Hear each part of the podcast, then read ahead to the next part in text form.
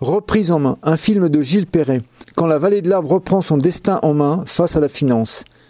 Bah ouais, c'est mon premier euh, long métrage de fiction. J'avais déjà sorti des films au cinéma, mais du documentaire. Donc là, c'est une nouvelle expérience. Donc un film tourné dans la vallée de l'Arbre, Made in euh, Haute-Savoie, Made in Vallée de l'Arbre, complètement. On a tourné à, à Cluse, à Sionzier, des scènes d'escalade dans le Bargy, des scènes de montagne euh, enfin, vers le lac Béni, tout ça. Et puis sinon dans les usines à Marna.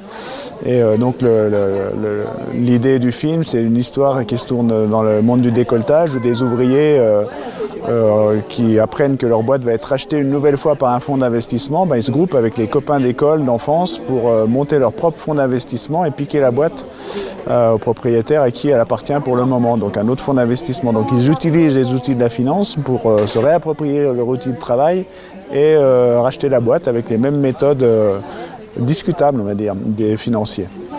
Ouais, moi j'aime bien faire des films qui soient sujets à discussion. Donc dans mes films, j'essaye de faire voir des gens qu'on voit pas forcément euh, habituellement au cinéma, donc des gens plutôt de peu plutôt que des gens qui ont déjà beaucoup. Donc euh, j'aime bien les thématiques sociales pour rappeler un peu d'où on vient, qu'on n'est pas arrivé comme ça par hasard dans notre société, qu'on a, il y a des gens qui se sont battus, qui ont créé des belles choses euh, en commun pour qu'on vive dans une société qui euh, doit être le plus vivable et le plus équitable possible. Bon, bah, c'est sûr qu'on est sur une mauvaise pente depuis quelques années et moi, avec mes films, bah, j'essaie de contrebalancer un petit peu ça et faire des films qui suscitent la discussion. Et est-ce que le décolletage dans la vallée de l'Arve va mal le décolletage dans la vallée de l'Arve, il faut déjà dire que c'est quand même, ce sont les leaders mondiaux. 70% du décolletage français est fait dans la vallée de l'Arve et euh, c'est des malins et on fait vraiment des belles choses. La boîte dans laquelle on a tourné, qui s'appelle Berthier dans le film, mais qui s'appelle Bontaz en réalité, euh, bah, ils travaillent quand même pour l'ensemble des constructeurs automobiles du monde, donc c'est pas des banques. Et, euh, et donc c'est quand même une belle industrie avec des beaux métiers qui sont plutôt bien rémunérés et avec des métiers qui sont stables, contrairement aux emplois saisonniers ou les emplois de services qui euh, sont beaucoup plus euh, fluctuants, mais euh, ça a mauvaise réputation. Donc voilà. Après, la vallée de l'Arve, ça va plutôt pas trop mal, mais avec beaucoup d'inquiétudes. Bah, dû au fait que le marché automobile, les constructeurs automobiles construisent moins de véhicules parce qu'il y a des problèmes d'approvisionnement sur les semi-conducteurs, pas forcément sur la mécanique, mais du coup ça impacte aussi les décolleteurs. Puis avec pas mal de questionnements quant à, aux fameuses directives sur les voitures électriques euh, tout électrique en 2035. Euh, donc euh, ça veut dire qu'il faut que les constructeurs automobiles changent leur moteur, mais donc aussi les sous-traitants du décolletage changent aussi leur façon de travailler. Tout le monde sait que ce n'est pas possible. en 2035, tout électrique, pour des questions de matières premières, pour des questions de coûts, pour des questions d'énergie, etc. Mais il faut quand même qu'ils y aillent. Donc c'est beaucoup d'inquiétudes et beaucoup de questionnements en ce moment dans les boîtes. Et toi, tu viens du décolletage, hein, tu as bossé dans ces usines euh, moi, mes parents ont travaillé dans ces usines-là et moi, à l'origine, j'ai un diplôme d'ingénieur en électronique et robotique et donc du coup, j'ai installé des machines euh, au début de ma carrière dans ces usines-là et notamment dans l'usine où on a tourné, qui est l'usine d'un copain. Donc euh, voilà, c'est un monde que je connais bien et que j'aime bien. j'aime bien ces métiers-là, cette industrie où on produit des choses, on n'est on pas dans les sbroufs, on n'est pas dans le bling-bling. Mais donc je, me sens plutôt à l'aise dans ces milieux-là. Et l'usine, je connais bien, je connais bien les ouvriers qui travaillent dedans, donc c'était aussi agréable de tourner une fiction et de mettre les comédiens, on a un super casting dans ce film-là, des comédiens qui ne connaissaient pas ce monde-là, de les immerger dans notre milieu, à la fois dans les usines, mais aussi dans, les montagnes, dans les chalets d'alpage où on a tourné, et ils se sont sentis euh, investis d'une mission, tous ces comédiens qui viennent du quatre coins de la France, pour euh, porter au mieux notre histoire, sur le grand écran.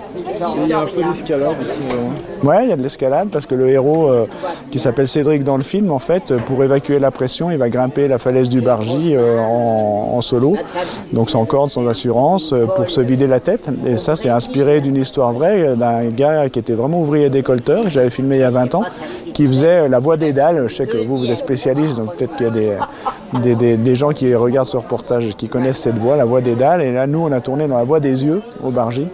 Euh, et donc en solo, alors nous, bah, on ne pouvait pas se permettre d'envoyer un grimpeur en solo. Alors je vous réveille un, petit secret, on ne pouvait pas se permettre d'envoyer un grimpeur en solo dans un film.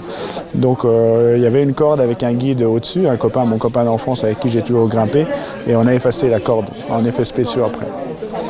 Le film démarre, le- la situation du cinéma euh, en général est quand même très très compliquée en ce moment. hein. Les cinémas sont à moins 30, moins 40% de fréquentation par rapport à, avant le Covid. Donc nous on souffre de ça avec aussi un grand nombre de films qui sortent parce que justement il y a des films qui étaient encore bloqués pendant la période du Covid. Donc il faut faire de la place. Donc on reste pas forcément longtemps à l'affiche. Et dans ce marasme on va dire que nous on s'en sort euh, honnêtement correctement. On espère toujours mieux, mais, euh, ça va. On va pas se plaindre euh, au regard de ce qui se passe.